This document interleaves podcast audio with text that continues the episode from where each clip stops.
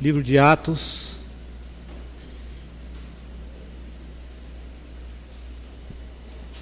A partir do verso 42.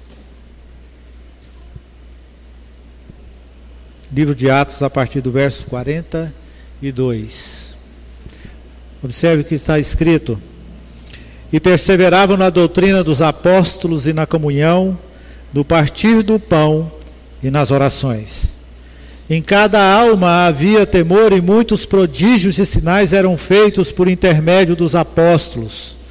Todos os que creram estavam juntos e tinham tudo em comum.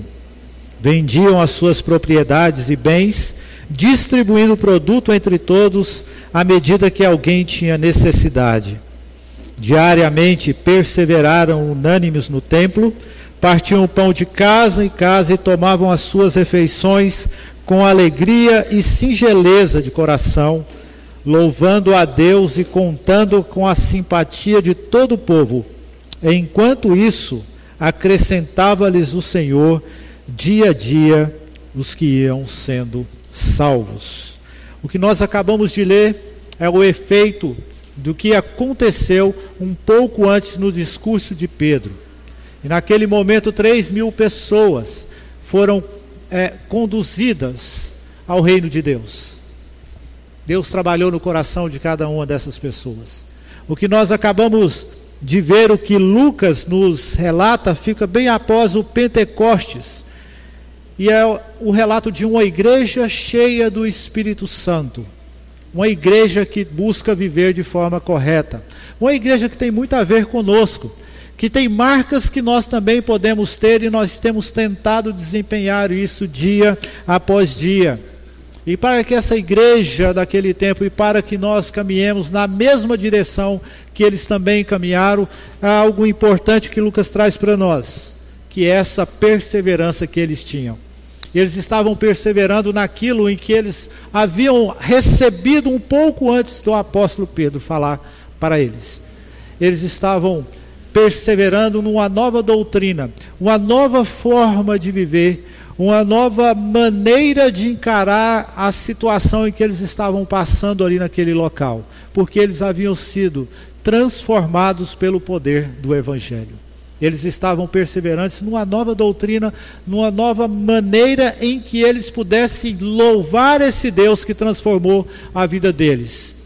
E não era qualquer doutrina porque o texto traz para nós que isso é comprovado através de sinais que eram feitos por esses homens em nome de Cristo Jesus, em nome daquele que havia sacrificado. E eles ouviram esse discurso.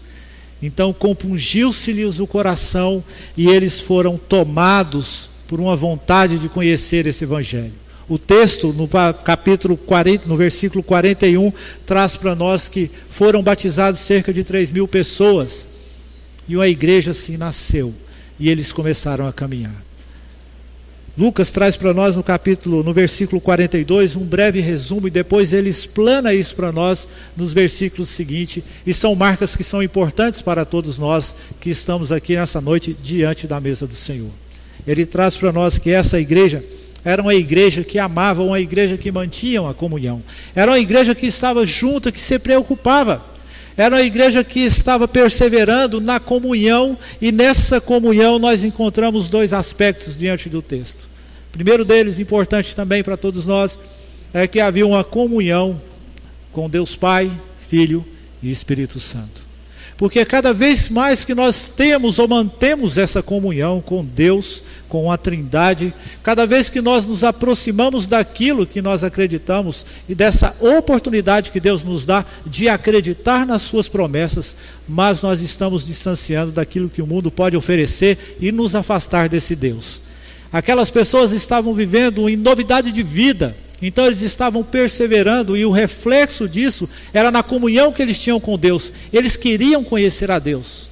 Eles queriam saber do que se Deus é capaz, eles queriam saber quem morreu por eles, eles queriam saber que sacrifício foi esse. Eles queriam saber qual que é a promessa e para onde eles vão morar eternamente. Então, quando nós olhamos para o versículo 44 e 45, nós vemos Lucas explanando isso para nós, essa comunhão tão importante na vida de todos nós que estamos aqui hoje. Mas também há um outro tipo de comunhão, que é um reflexo dessa comunhão que nós temos com o nosso Deus, que é justamente a comunhão que temos uns com os outros. A preocupação que nós temos e vivemos de saber a respeito do nosso próximo. Aprendemos isso com Deus. Aprendemos isso com essa igreja. Aprendemos isso na vida do próprio Jesus, que se entregou para essas pessoas e agora eles estão vivendo em novidade de vida. É essa comunhão de um com os outros, que é uma marca de uma igreja que caminha em comunhão com Deus. Quando as pessoas se preocupam, quando as pessoas estão diante de Deus, mas querendo saber se o seu irmão necessita de algo. Essa comunhão, é esse amor que tinha entre eles, que realmente conduzia essa igreja de forma correta, de forma verdadeira. Segundo aspecto que nós encontramos que é muito importante para todos nós, não podemos perder de vista em momento algum das nossas vidas, é que essa igreja nos mostra que ela é uma igreja evangelística, isso está no versículo 47. Ela não é a igreja que estava evangelizando em certos momentos da vida dela, mas era uma evangelização constante. E isso o Espírito Santo traz ao coração de cada um de nós, quando nós temos o entendimento necessário e suficiente para saber que tudo que nós fazemos é voltado para aquelas pessoas que ainda não conhecem a Cristo Jesus. Quando nós nos reunimos aqui, nós recebemos os nossos visitantes, nós estamos cultuando ao nosso Deus, mas de forma evangelística, apresentando para essas pessoas que entram nessas portas que Deus pode mudar a vida dele, que Deus pode realmente transformar a vida de cada um deles. Então, essa igreja traz isso para nós. E mais do que isso, o próprio texto nos apresenta aqui a própria a, a importância ou a função principal nossa é apresentar esse evangelho sempre que podemos. Mas é o próprio Deus que vai acrescentar as pessoas ao meio da igreja. E assim igrejas vão surgindo, porque o evangelho vai sendo pregado, mas quem vai acrescentando essas pessoas no meio nosso é o próprio Deus. O texto traz isso para nós. Então, Deus acrescenta essas pessoas e Jesus Cristo aplica essa salvação a essas pessoas elas são chamadas e elas ficam no nosso meio, e assim igrejas vão surgindo, missionários vão surgindo, pessoas vão sendo transformadas pelo poder do Evangelho, e o Espírito Santo vai tomando o coração de cada um, e eles são levados a ter esse tipo de atitude. Tipo de atitude também que faz muita relação com todos nós, porque nós somos essa igreja missionária, nós somos esse povo que precisamos apresentar em todo o tempo o Evangelho do nosso Senhor. Precisamos viver da forma que eles estavam vivendo. Precisamos caminhar da forma que eles estavam caminhando, acreditando que aquelas promessas que nós encontramos aqui são verdadeiras. E cada uma delas irá se cumprir. E hoje se cumpre uma delas. Aqueles a quem Deus capacita participam da sua mesa. E esse é um terceiro aspecto que nós encontramos aqui, que essa igreja que nós vemos em Atos, a igreja que está nascendo, está crescendo e continua caminhando, ela é uma igreja que adorava. Ela é uma igreja que celebrava esse momento único na vida dela, dava valor num ajuntamento solene. E também nisso nós encontramos duas informações importantes para nós. Primeiro é que há uma referência e também é um reflexo da comunhão que existe entre irmãos, de refeições ou reuniões que eram feitas em números maiores dentro das próprias casas. É algo que nós estamos sendo impedidos de fazer ultimamente, não é mesmo? Nós estamos isolados em nossas casas por segurança. Mas naquela época não. Há uma, uma referência às reuniões feitas em casa. Eles participavam, porque uma igreja que está em comunhão tem esse tipo de ação. Uma igreja que está verdadeiramente cheia do Espírito Santo tem esse tipo de ação, de pessoas que reúnem não somente para glorificar a Deus, mas também a, a, a, de forma importante ver como está o seu irmão. Essa era uma igreja que caminhava, essa é a marca de uma igreja que tem caminhado diante de Deus. Mas o mesmo versículo, que é o versículo 46 em evidência, nós encontramos que há uma referência à ceia do Senhor. E ali eles estavam participando, não porque eles queriam, não porque eles ficaram sabendo, não porque era de direito deles, talvez, mas porque eles foram convidados pelo próprio Deus. Quando a palavra foi ministrada àquele povo e houve uma mudança de vida, compungiu-se-lhe o coração, eles foram batizados, passaram a viver em novidade de vida, eles ganharam esse direito. Deus falou: vocês podem participar da minha mesa. Imaginam a importância desse povo, que diz o versículo que eles participavam com alegria e singeleza de coração. Isso é, é algo que nos emociona, porque nós estamos diante da mesma mesa, nós estamos reunidos para participar da mesa do Senhor.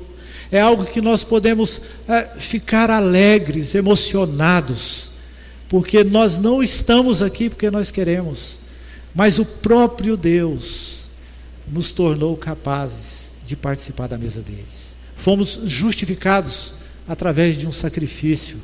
Alguém morreu em nosso lugar. E por isso, nessa noite, participamos sim da mesa do Senhor. Por isso que eu digo, da mesma forma que aqueles irmãos vinham tanta importância em mostrar a comunhão deles um com os outros, em perseverar em aprender a respeito de Deus, de Jesus Cristo, da sua obra, e também participar das refeições e da santa ceia. Dessa mesma maneira, nós precisamos encarar isso em nossas vidas. Nós não podemos deixar de lado momentos importantes como esses. Nós não podemos sequer pensar em abandonar a ceia do Senhor, porque foi Ele que nos justificou para participar, foi Ele que nos conduziu até esse momento, foi Ele que nos deu a oportunidade, e isso vem acontecendo de tempos em tempos dentro da igreja, para que todos saibam que essa ceia vai acontecer até o dia em que Ele voltar. E é aquele dia que nós vamos cear pessoalmente com Ele. Você já parou para pensar? Um dia você vai estar na mesa diante do Senhor. E você vai estar eternamente ceando com esse Senhor. Esse mesmo que prometeu que vai voltar para te buscar. Isso induziam esses cristãos diante do Senhor, mesmo diante do Senhor, para as prisões e depois executava esses cristãos. Um dia ele teve a sua vida mudada, como esses irmãos da igreja que nós acabamos de ler no livro de Atos. E nessa mudança que aconteceu, ele se torna uma testemunha. E tempos depois ele está pregando o Evangelho. Depois de algum tempo de, de, de, aprender mais a respeito desse Evangelho, ele está pregando Jesus Cristo, seu sacrifício. Então ele chega diante da igreja e fala o seguinte, versículo 23: Porque eu recebi do Senhor o que também vos entreguei, que o Senhor Jesus, na noite que foi traído, tomou o pão e tendo dado graças, o partiu e disse: Isto é o meu corpo que é dado por vós, fazei isto em memória de mim. Por semelhante modo, depois de haver ceado, tomou também o cálice, dizendo: Este cálice é a nova aliança no meu sangue, fazei isto todas as vezes que o beberdes em memória de mim. Porque todas as vezes que comerdes esse pão e beberdes o cálice, anunciar a morte do Senhor até que ele venha. Por isso, aquele que comer o pão ou beber do cálice do Senhor indignamente será réu do corpo e do sangue do Senhor. Verso 28, finalizando: Examine-se, pois, o homem a si mesmo, e assim coma do pão e beba do cálice. Esse é o reflexo e o resultado daquele sacrifício apóstolo Paulo está, tempos depois, ministrando a Santa Ceia, dando continuidade naquilo que aqueles irmãos, ou até mesmo pensando um pouco antes, continuidade naquilo que o nosso Senhor Jesus Cristo instituiu, para que nós mantenhamos comunhão com esse Deus. a participação na ceia do Senhor. Isso é muito importante para nós. Isso acontece sempre em nossa igreja. E são oportunidades únicas que nós temos de vir aqui, de orar, de nos colocar na presença do Senhor, de nos ah, consagrarmos ao Senhor nossas vidas e de buscar a comunhão com esse Deus, a fim de que nós tenhamos a oportunidade de continuar caminhando em novidade de vida. Então nós vamos ter esse momento na presença do Senhor. Eu peço a você que abaixe sua cabeça, se coloque na presença do Senhor, peça a Deus que o abençoe agora nesse momento que nós iremos participar da Santa Ceia. Se você tem alguma coisa, alguma confissão, confesse a Deus também. Essa é a oportunidade. Então, feche os olhos e por um instante ore ao Senhor.